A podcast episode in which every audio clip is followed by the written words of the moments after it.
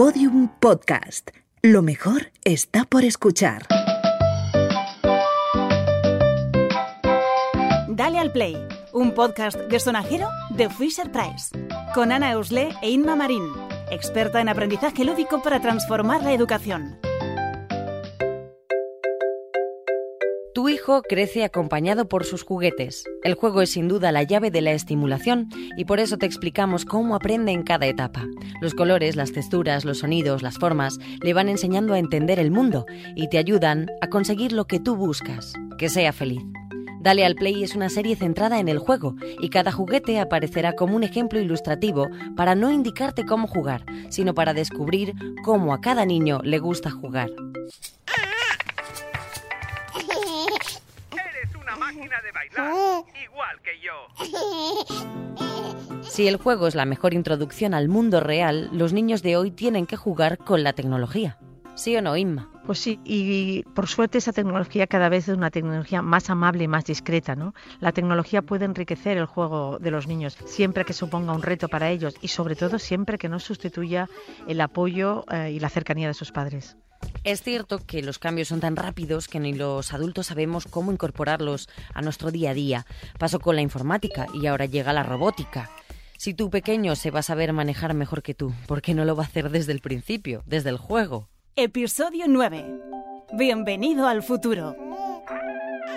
Vemos que la tecnología ha posibilitado grandes avances en los juguetes. ¿no? Los niños mm, no, no, pueden ni han de vivir en un mundo paralelo. ¿no? Tienen que enfrentarse al mundo que les toca vivir y sobre todo aprender a utilizar todas las oportunidades que se les presentan. ¿no? el mundo del juego y el juguete se basa en esa magia, en la imaginación, en mundos fantásticos, incluso que se adelantan a, a esa realidad. Esa imaginación desbordante también puede llegar a través de la tecnología. Y más verdad que los juguetes tecnológicos puede que nos desorienten, que nos generen dudas, porque oímos cada vez más eh, acerca de los efectos, de los riesgos del abuso de las pantallas, las tablets, los smartphones. ¿Cómo tenemos que encarar un juguete que ya tenga cierto componente tecnológico? Yo distinguiría muy bien de los juguetes que tienen un componente tecnológico de, los juguetes que son pantallas. Eh, los juguetes que tienen ese componente tecnológico se supone que van a permitir eh, mantener en alerta todos los sentidos, que es una de las dificultades que, tienen las tablets o los smartphones, que solamente eh, nos colocan en el sentido visual, digamos. ¿no? un juguete que incorpore tecnología va a ser un juguete que vamos a poder escuchar, que vamos a poder tocar, que va a poder eh, presentar diferentes texturas, eh, con el que vamos a poder interactuar e incluso hablar. Con lo cual, todos los sentidos están en marcha, o la mayor parte de ellos. ¿no? Eh, yo eso es lo que le pediría a, un juguete tecnológico, que aparte de que permita al niño equivocarse y sacar de lo mejor de él. Imagino además que la tecnología en un juguete que reúna, como hemos dicho, las claves que debe tener un juguete, que es la estimulación sensorial, que es la captación de atención, el avance en el aprendizaje del niño, imagino que la tecnología ha abierto un mundo de posibilidades en los juguetes. Sí, ha abierto un mundo de posibilidades, sobre todo porque cada vez más esa tecnología está permitiendo que los niños no solamente la utilicen, sino que, la creen, lo que se llama los prosumers, ¿eh? ya no son consumidores de tecnología, sino que son creadores también de esa tecnología. Los niños pueden intervenir, ¿no? pueden eh, combinar los algoritmos para programar que aquel robot, que aquel, eh, que aquel aparato haga aquello que ellos quieren. ¿no? Eso cambia, cambia absolutamente el, paradigma, digamos. ¿no? Y en ese sentido pueden haber avances muy importantes y que enriquezcan mucho el juego de los niños a, etapas incluso más mayores. ¿no? que pensando en los juegos de imitación, pensando en el juego activo en el que el juguete puede invitarles a que se muevan, a que bailen, a que hagan cosas, a que le sigan, imagino que aquí hemos dado un salto cualitativo importante. Es, eh, realmente no, porque ya la interacción ya no es eh, yo toco y ya pasa algo, sino que, que, el juguete me propone cosas que yo sigo, que yo además pues eh, puedo intervenir en ellas, ¿no?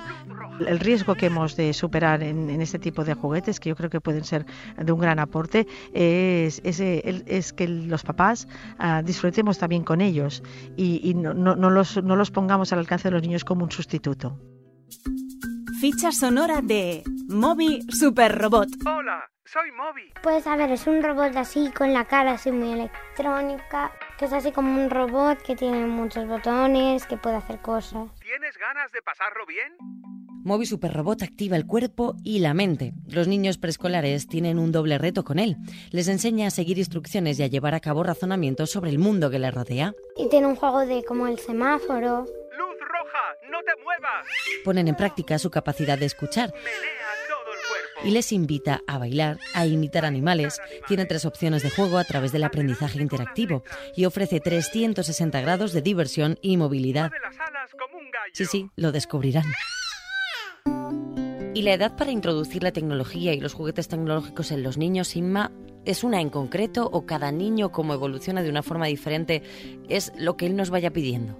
Si hablamos de tecnología incorporada en los juguetes, eh, un móvil eh, que saca rayos de luz eh, en las paredes ya, ya lleva su tecnología, eh, un, un centro de actividades lleva ya también su tecnología y por tanto desde el nacimiento esa tecnología puede estar hibridada en el juguete. ¿no? Otra cosa es si hablamos de, de pantallas. Si hablamos de pantallas sí que la edad mm, debería alejarse hasta los 4 o 5 años al menos.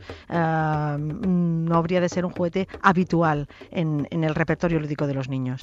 E Inma, si el niño o la niña lo que nos piden es un robot para recoger la habitación, nada de eso, y recoger también es un juego, ayúdanos.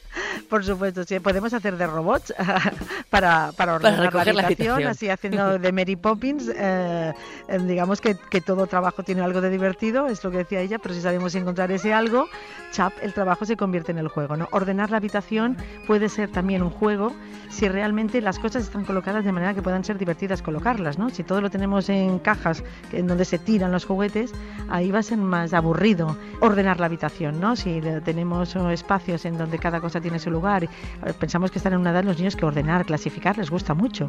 Pero para ello también eh, la particular disposición de los objetos, es decir, de sus juguetes, va a ser algo importante que debemos cuidar. Dale al Play es una serie de Fisher Price y Podium Podcast escrita, dirigida y presentada por Ana Usle, con la participación de la experta en aprendizaje lúdico, Inma Marín, y con la colaboración especial de Marta Gutiérrez. Diseño sonoro, John G. Arenas. Producción, Jesús Blanquiño y Jimena Marcos. Todos los episodios y contenidos adicionales en la pestaña Sonajero en podiumpodcast.com. También podrás encontrar todos los episodios en nuestra aplicación disponible para dispositivos iOS y Android y en nuestros canales de iBox, iTunes y Google Podcast.